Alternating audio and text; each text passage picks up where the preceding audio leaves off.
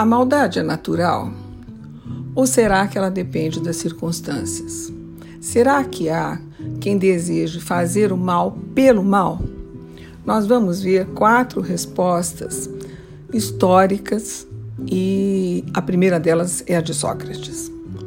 Ninguém é mal voluntariamente, diz ele.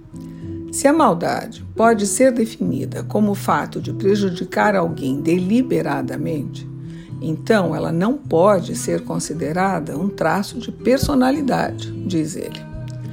Segundo Sócrates, as pessoas malvadas agem por cegueira, sem saber que estão fazendo o mal. Por isso, no diálogo Protágoras, ele diz a famosa e surpreendente frase que nós estamos tentando entender. Em outro diálogo, no Menon, Sócrates afirma que todo mundo deseja o bem e que ninguém pode querer o mal pelo mal. O bem é fonte de todas as nossas ações, diz ele.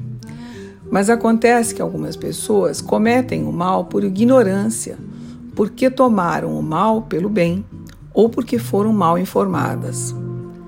Essas pessoas não entendem que, se comportando de maneira injusta, elas diminuem a si mesmas em sua autoestima e tornam-se infelizes, fazendo mal a si próprias. Nessas condições, o que nós consideramos ser maldade não passa, afinal de contas, de um mal entendido ou uma falha de conhecimento. Ser mal é cometer um erro de apreciação sobre a natureza verdadeira do bem.